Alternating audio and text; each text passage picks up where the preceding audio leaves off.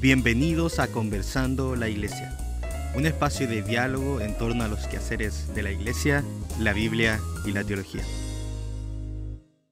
Buenos días a todos los que están sintonizando este segundo podcast de, este espacio llamado Conversando la Iglesia. ¿ya? Bueno, estamos aquí Ezequiel quien les habla y junto a David para dar inicio a este segundo podcast. Y David, te doy el pase para que nos des el título de lo que vamos a conversar.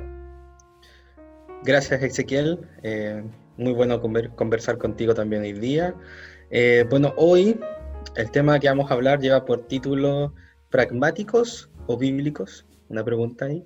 ¿Pragmáticos o bíblicos? Así que vamos a estar hablando un poquito eh, sobre eso. Sí, una pregunta interesante, bien interesante. Y bueno, Así es para hablar de aquello, primero tenemos que definir qué significa pragmático o pragmatismo, ¿cierto? Claro. Mira, estaba aquí viendo y pragmatismo es la noción de que el significado o valor de algo viene determinado por consecuencias prácticas. En otras palabras, podríamos decir como de manera más simple que cuando adhiero al pragmatismo, yo hago algo porque ese algo funciona no lo hago simplemente porque sea verdad o porque tenga una base o porque tenga algún sustento, sino porque algo simplemente me funcionó, ok, lo tomo como verdadero y lo comienzo a practicar. Eso podríamos decir que es pragmatismo. Así es. Y por el otro lado, David, ¿qué, ¿qué, sería lo bíblico? Lo bíblico, bueno, sería eh, que lo que hacemos eh, sin, sin ver el resultado, sea lo que Dios eh, quiere que hagamos. Eso sería lo, bíblico. Lo bíblico sería que nuestras acciones, que nuestras actividades, que nuestro quehacer en la iglesia, a pesar de si resulta o no resulta como queremos, está basado en la Biblia, por tanto debemos hacerlo. Así es. Por lo tanto, la idea es cierto poder contrastar estas dos visiones, ver si es que se pueden unir o si son totalmente distintas. Ver ejemplos, ¿cierto? Y mira, me gustaría que partiéramos este podcast desde ya estableciendo quizás ciertas premisas que pueden ser eh, de utilidad para los que nos escuchan. Y es de que el pragmatismo en sí mismo eh, no es, no, no, considero que sea tan malo, porque muchas veces dentro de la iglesia hacemos cosas porque funcionan. Por ejemplo, eh, en estos últimos meses, todas las iglesias han tomado costumbres que antes no hacían y que es eh, hacer reuniones por Zoom o por Internet, por Facebook Live, por Skype, y lo hacen porque es un medio que funciona. Entonces en ese sentido se ha sido pragmático. Pero cuando el pragmatismo comienza a ser la filosofía del ministerio y todo lo que se hace dentro de, la iglesia eh, se acepta pasando por el filtro del pragmatismo, yo creo que ese ya es un problema. Sí, Concuerdo contigo, de hecho, eh, mucha de la mentalidad eclesial eh, tiene que ver mucho con los resultados. ¿sí? Nosotros en la iglesia hacemos algo o probamos algo o modificamos algo en base a los resultados que hemos o no hemos obtenido. Eh, por ejemplo, si hacemos, por ejemplo, una estrategia de evangelismo, si esa estrategia funciona, la seguimos repitiendo. Pero si esa estrategia no funciona, la cambiamos. Eh, otro ejemplo, eh, tocamos por ejemplo cierta canción en nuestra iglesia porque es una canción popular y porque sabemos que la gente se va a conectar con Dios, ¿cierto? O, va a tener una experiencia. Eh, pero por ejemplo, dejamos de lado otras canciones o quizá otra forma de hacer adoración simplemente porque quizá no es tan atractiva, porque no logra, no logra los resultados que nosotros esperamos. Entonces, quizá también eh, hablar sobre eso, que mucho de nuestro quehacer en la iglesia eh, tiene, tiene, tiene mucho que ver con, con, o se evalúa mucho en base a los resultados, o se, o se aplican tomando como modelos cosas de afuera, e incluso muchas veces cosas, eh, cosas seculares. y quizá ahí habría que hacer esa pregunta si si quizá eh, tenemos o no tenemos que, fijarnos tanto en si resulta o no resulta. Eh, y tal como dije, si quizá tenemos que fijarnos más en, si lo que estamos haciendo honra a Dios, en la forma que Dios quiere. Eh, claro, sí, nos lleva a preguntas más, más profundas. claro, como tú dices, hago algo porque funciona no, o veo el trasfondo mucho más profundo, porque honra a Dios, porque es lo que Dios quiere, porque es lo que la Biblia me enseña o a lo cual me guía. Y sí, pareciera ser que el límite entre una cosa y otra es como una línea muy delgada, pero no deja de ser importante. Eh, y fíjate que cuando comenzamos a pensar de, de, esa forma, de solamente tomar en cuenta el pragmatismo, es decir, hago algo dentro de la iglesia porque funciona o no funciona, muchas veces corremos el riesgo de, ser, eh, de, hacernos más semejantes al mundo. Eh, tomar estrategias que quizás no, no, son, no están dentro de la palabra. Fíjate que eh, leía algunos artículos hace algunos días y veía cómo en la revista Time de Estados Unidos había publicado de que en una iglesia, en una mega iglesia en Estados Unidos, para atraer jóvenes y para atraer más audiencia a la iglesia, se comenzaron a hacer eh, espectáculos de lucha libre dentro de la iglesia. y luego de todo este espectáculo de lucha libre, tipo como eh, la WWE que dan, la, dan en la televisión, luego de eso se entraba con un mensaje de salvación, ¿cierto? Etcétera, etcétera. Pero no sé si tuviste, por ejemplo, y no sé si tuviste ese video una vez, en donde en una iglesia, en una reunión de jóvenes, cantaban la canción de Sin Bandera Entra en mi vida. Sí. Lo viste también, como un periodo de administración. Eh, yo no sé la verdad lo que estaba pensando ese ministro de adoración. Quizá era, quizá era un chiste, no, no, lo sé, más allá del contexto de lo que uno ve en el video, pero me, me recordaba mucho de lo que tú dijiste. Sí, de hecho, no, en ese video son varias canciones, algunas de Sin Bandera y, y otros artistas más que, que, lo ocupaban como para ministrar. Mira, eh, es curioso porque en la Biblia nosotros vemos también de que muchas veces eh, el mensaje del Evangelio no provocaba una respuesta positiva de las personas. De hecho, las personas como que querían algo más que solo el mensaje del Evangelio, pero eso no fue obstáculo para que los cristianos siguieran predicando el mismo mensaje. Mira, por ejemplo, eh, una cita allí en Primera de Corintios capítulo 1, verso 22, dice, esto es versión NBI, Dice, los judíos piden señales milagrosas y los gentiles buscan sabiduría. Eh, luego el 23 dice, mientras que nosotros predicamos a Cristo crucificado. O sea, Pablo es como súper claro en decir, ok, quizás la gente no busca solamente el mensaje o el mensaje del Evangelio no es suficiente para la gente. La gente, ¿cierto?, buscaba eh, milagros, ¿cierto? Buscaba señales milagrosas, eh, profecías, etcétera, etcétera. Pero aún así me mantenía fiel predicando lo que era suficiente y necesario que era el mensaje del Evangelio. Entonces eso lo podríamos como aplicar a estos tiempos, referente a lo que la gente busca. Sí, no, eso, eso es cierto. A ver, cuando uno analiza la, en especial el cristianismo de Occidente, e incluso el cristianismo latinoamericano, eh, vemos que cada vez más eh, las iglesias están perdiendo adherencia dentro de, la, de las mismas sociedades. Eh, ya las iglesias no tienen la misma voz, ya las iglesias incluso son vistas como, como parte del, del, patriarcado, por ejemplo, por el discurso feminista, o, o, incluso oponiéndose a los derechos de las personas desde un punto de vista incluso de izquierda radical. Eh, entonces vemos que las iglesias han perdido ese protagonismo, esa voz que antes tenían en la sociedad. Y, mucho en, ese afán de ser relevantes, quizás esa es la palabra, relevantes o contemporáneos, eh, se termina al final acudiendo a cualquier estrategia, a cualquier eh, cosa. Y, es, cierto, es cierto lo que tú dices, porque todas las personas, todo ser humano, nace con un deseo espiritual de buscar algo, o mejor dicho, nace con el deseo de adorar algo. Eh, entonces no importa si la persona es muy atea o si quizás es muy espiritual, la iglesia puede de alguna forma acercarse a, una de, esas dos personas y presentarle una alternativa eh, para, su espiritualidad. Eh, y las personas de hecho buscan mucha espiritualidad, aunque, aunque no sea como cristiana. Sí, eso es cierto. hay muchas personas que, que que consultan el tarot o que, o que hacen meditación eh, o tantas otras cosas. Entonces, claro, tal como tú dices, eh, quizás lo que presentamos para ser más atrayente no es necesariamente tanto el Evangelio, eh, sino quizás un Evangelio más, eh, más diluido o más amigable con la sociedad o, y, y quizá en esa búsqueda de relevancia, quizá en esa búsqueda de cómo atraer gente a las iglesias o de lograr resultados,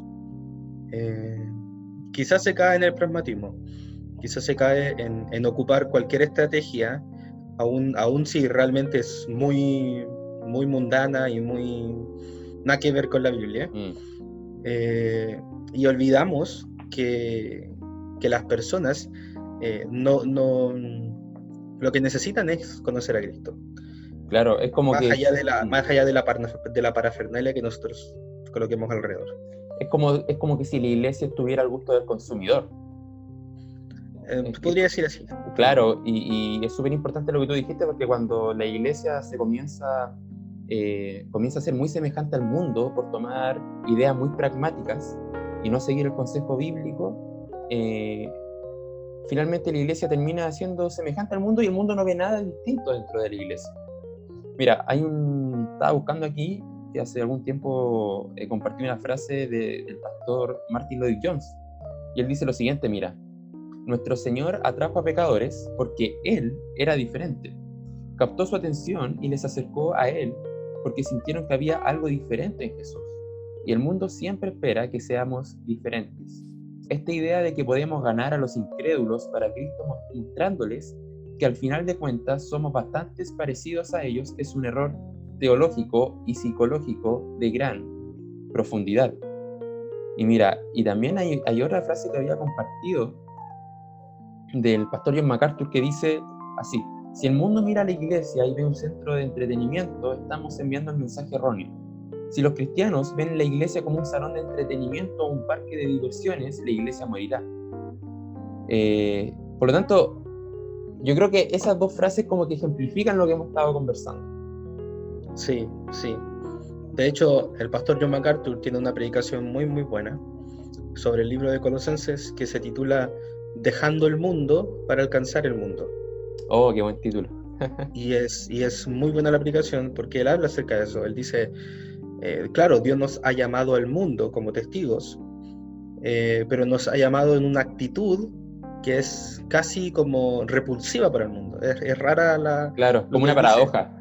porque él dice, nosotros hemos sido llamados al mundo como luz, como sal, pero esa luz y esa sal en sí mismos son completamente distintos, distintos a las tinieblas y distintos a, a lo demás. O sea, y, y, a veces hay que entender esa, esa distinción, porque a veces nos quedamos solo con el discurso de, ok, tenemos que ir al mundo, pero, no, pero tenemos también a definir bajo qué condiciones tenemos que ir al mundo. No es simplemente como ir. Y, también quizás sería importante hacer ese análisis de, de, que lo que la gente busca, eh, lo que la gente que no conoce a Dios busca, incluso eh, los cristianos lo que, lo que realmente deben buscar es un cristianismo auténtico, un cristianismo eh, mm. que no tiene ninguna cara, que no se parece a algo. porque realmente el cristianismo es diferente a, a todos los demás. Entonces tratar de, colocarlo en un molde, tratar de, hacerlo parecer algo que no es, al final termina diluyendo todo, yo creo. Así es, sí, de hecho, eh, cuando nosotros vemos, por ejemplo, la, carta de Timoteo, que es donde Pablo enseña a Timoteo cómo se debe guiar y qué debe hacer dentro de la iglesia, eh, en todo momento le dice, eh, enseña la verdad de la palabra de Dios, ¿cierto? Corrige eh, a los que practican la falsa doctrina, ¿cierto? Predica a tiempo y fuera de tiempo, ¿cierto? Em, le habla acerca de, pelear, ¿cierto? Por la fe contra los enemigos de, la sana doctrina, le habla acerca de defender la palabra de Dios, de seguir la justicia, la piedad, la fe, el amor, ¿cierto? etcétera, etcétera. Pero en ningún momento Pablo se refiere a, le dice, en ningún momento le dice Timoteo, trata quizás de adaptar los modelos del mundo que puedan ser considerados para eh, predicar el Evangelio. Entonces, claro, ahí vemos varias partes de, la escritura en donde se ve de que este pragmatismo eh, no debe ser tomado como filosofía de ministerio. Exactamente. Y de hecho, una de las cosas lamentables que podemos ver en, en algunos ejemplos de, de, estas mega iglesias muy, muy famosas es que, es que se presenta el mensaje del Evangelio de forma pragmática. Es como, ok, cree en Jesús y tu vida va, va a ser buena. O por ejemplo, como la, la, frase que dice Joel Austin, que es como tu mejor vida ahora, creo que se llama. O, saca el campeón que hay en ti. Claro, entonces le estamos diciendo a, a, la gente, o estamos colocando incluso a Jesús de una forma pragmática. Es decir, que Jesús es lo que te hace falta, es como la guinda claro. de la torta. Sí. Cuando Jesús no es eso, Jesús es el todo de una persona. Claro. Eh, entonces también, al final la gente muchas veces va a una iglesia o se hace parte de una iglesia porque, porque ha conocido a un Cristo que no es el Cristo de la Biblia. Sí. Y al final, al final ese Cristo al que sirve es como, un mago, es como el mago de la, de la lámpara eh, que viene a cumplir los deseos de esa persona. Entonces al final tampoco hay una renuncia a, al mundo, tampoco hay un discipulado serio. No, eh, y eso quizá lo vemos mucho, mucho, mucho eh, en estas iglesias grandes que tienen este, este, este discurso del Evangelio de la prosperidad. Sí, pero, pero, también, pero también nosotros, incluso en iglesias muy chicas, también podemos caer en lo mismo. Sí, o sea, en, sí, otras, en otras sutilezas, pero claro. también podemos caer en lo mismo y tampoco seamos tan rápidos también de juzgar a otros, porque quizá cosas que también nosotros hacemos en nuestro sí. diario vivir. Así es, sí. Eh, pero sumándome a, a, las palabras que dijiste, eh, hay muchas iglesias, o lo que se, domina, se denomina como igle crecimiento, en donde toman distintas estrategias o tratan de, de, hacer o de formar esta iglesia a gusto del consumidor para que haya más cantidad de gente, eh, más membresía, ¿cierto? Eh, y claro, y se piensa, ok, una iglesia se mide por la multitud de personas que congrega eh, y eso muestra finalmente si la iglesia va bien o no y cómo llego a esa multitud de gente que congrego por medio de puras estrategias pragmáticas. Sí. Muchas, muchas veces se torna en eso, de hecho hay muchos libros de, de de crecimiento que hablan acerca de eso e incluso eh, se es capaz hasta de sacrificar la doctrina o la verdad en pos de tener una mayor cantidad de, de membresía. E incluso, sin ir más lejos, eh, se ha, incluso se ha exportado, por ponerlo así, se ha exportado desde de, de, de ese contexto de iglesias, incluso hasta, por ejemplo, cómo tú tienes que vestirte para, o cómo tienes que hacer un sermón, o cuál tiene que ser tu actitud al predicar. De hecho, no sé si te pasa, pero, pero hay muchos jóvenes que, que se visten como, como, como entre comillas, hipsters, sí. eh, que usan frases así, eh, incluso que tienen muletillas súper de la Biblia, eh, que, tratan al final de, ser como gente, por poner así, cool, eh, tratando de imitar a alguien, incluso en, en, en, entonces hasta eso vemos, hasta como el modelo de, cómo tiene que ser tu predicación, de lo que tienes que decir o no decir, de cuál tiene que ser tu parada cuando haces una, un sermón, de que tienes que ser motivacional. Al final hasta el predicador se convierte como en un como en un coach. Sí. como en un, y, y, no un predicador o sea un predicador es alguien que, que predica la palabra. De, de, de, hecho eso es lo que Pablo le dice a Timoteo. Predica la palabra o sea no tenéis que no tenéis que hacer nada más es súper simple. Tenéis que predicar la palabra nomás y, y la palabra va, va, a ser todo. Entonces hasta esas sutilezas hemos caído yo creo también Sí. Por eso digo que al final tampoco es echarle toda la culpa. Ah, claro, a... sí, totalmente. No, no, no. Sí. Mira, eh, hace poco le, leí una frase que decía de que es, es, como una frase que está dedicada a los que son pastores o, o ministros. Y decía que el ministro se tenía que dedicar solamente en la profundidad del ministerio y Dios se va a preocupar de la amplitud del ministerio. O sea, en, en, pocas palabras se refiere a que dentro de la iglesia el, el trabajo debe ser siempre enfocado a que se, se, predique y se practique la sana doctrina y Dios se va a preocupar y va a adherir a las personas, eh, a las iglesias. ¿ya? Eh, y eso es una realidad súper vital y que hay que ser consciente, ya que más allá de las eh, estrategias pragmáticas que se pueden tomar para hacer evangelismo o para hacer vía de iglesia o, dentro de, las predicaciones, no, hay que preocuparse solamente de predicar la palabra y Dios va a ser quien, quien dará el crecimiento. De hecho, hay un, hay un pasaje, em, me parece que es en... A ver, déjame, déjame buscarlo. En Primera de Corintios, Primera de Corintios 3, 6 Mira, dice, dice lo siguiente. Yo planté, Apolos regó, pero el crecimiento lo ha dado Dios. Así que ni el que plante es algo, ni el que riega, sino Dios, quien da el crecimiento. Yo creo que ese pasaje como que ejemplifica lo que estamos hablando. Sí, no, completamente de acuerdo contigo. Eh, que al final los frutos de nuestro trabajo, por eso volvíamos a lo anterior, no, no, debemos hacer iglesia por los resultados que vemos. ¿sí? Claro, sí. Porque de hecho Jesús nos llama a, a, a, dejarle los resultados a Él. Así es. Eh, él nos llama a ser fieles, es lo único que nos llama Dios, a ser fieles en lo que Él nos ha mandado, porque al final nada de la obra, nada de la obra en sí es por nuestras fuerzas. Entonces tampoco podemos pensar que los frutos son en base a nuestras fuerzas. Así es. Y quizá también algo que, quería mencionar, eh, para también no, no, extendernos tanto en el tiempo. Sí. Eh, es que debemos ser capaces de reducir el quehacer de la iglesia a algo más simple. ¿sí? Eh, a veces tratamos, tal como decías, como de adornar la iglesia para que la iglesia sea atractiva, cuando la iglesia es atractiva porque, porque yo llevo a Cristo en todo lo que yo hago. Claro. Sí, sí, yo entiendo la iglesia como el, común de creyentes que, que, es llamado hacia, hacia afuera a servir a la comunidad. Entonces yo soy atractivo en la medida en que yo refleje a Cristo y en que mi comunidad refleje a Cristo. Así es. Y, y de hecho algo súper paradójico, porque eh, cuando Pablo habla con Timoteo, él le dice que, la, que, la, que el resultado de vivir como iglesia es, es la persecución. Es súper cuática esa cuestión. Porque él escribe en 2 Timoteo 3:12, lo voy a leer, él dice, y en verdad, todos los que quieren vivir piadosamente en Cristo Jesús serán perseguidos.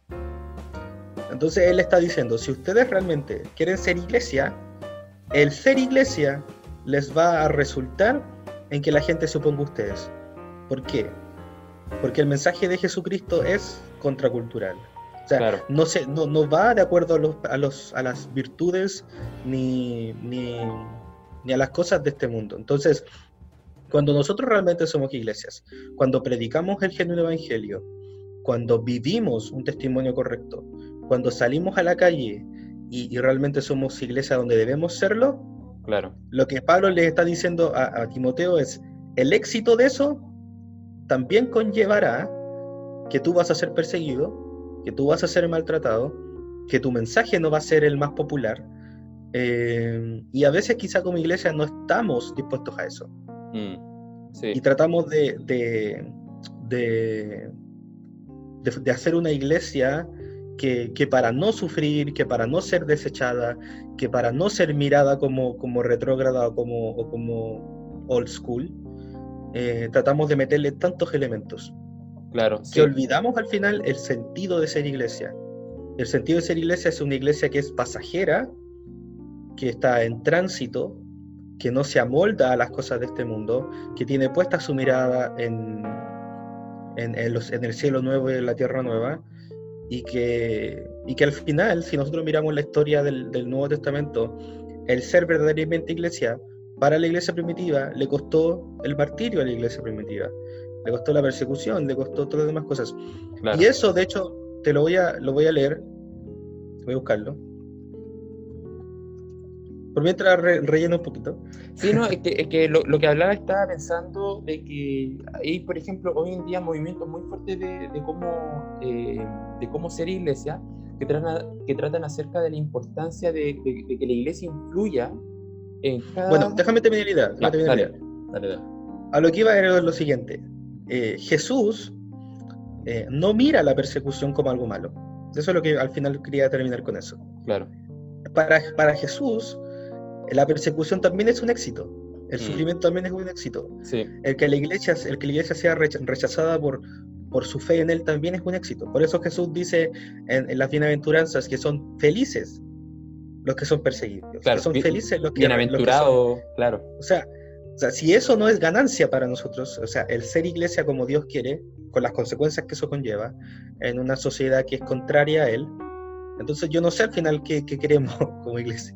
Claro, sí, y bueno, lo, lo que te decía también es que mientras hablaba me venía a la mente de que hay muchos movimientos em, de cómo ser iglesia que apuntan a la cultura.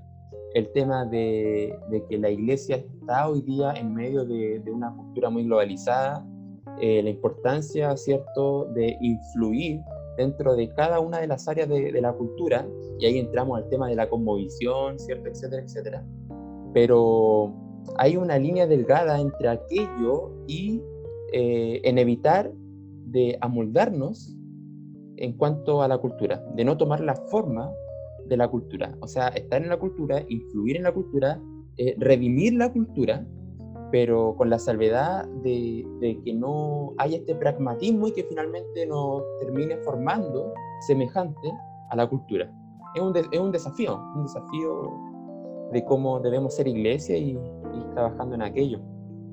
Sí, sí, no, y realmente podemos hablar mucho hoy día, eh, pero quizá, claro, ya, ya cerrando este tiempo, eh, pensar, hace- hacernos estas preguntas Claro, y, y analizarlas, o sea, analizarlas con la Biblia en mano claro, y, y quitar lo que tiene que ser quitado, eh, volver a las raíces si es necesario.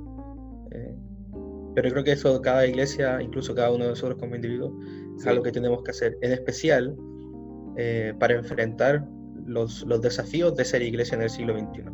Sí, así es. Eh, grandes desafíos, pero bueno, ha sido un buen tiempo de conversación. Eh, me parece, David, que estuvo productivo. Así es. Y bueno, esperar la siguiente semana y ver qué, qué tema podemos eh, seguir hablando y conversando acerca de cómo ser iglesia.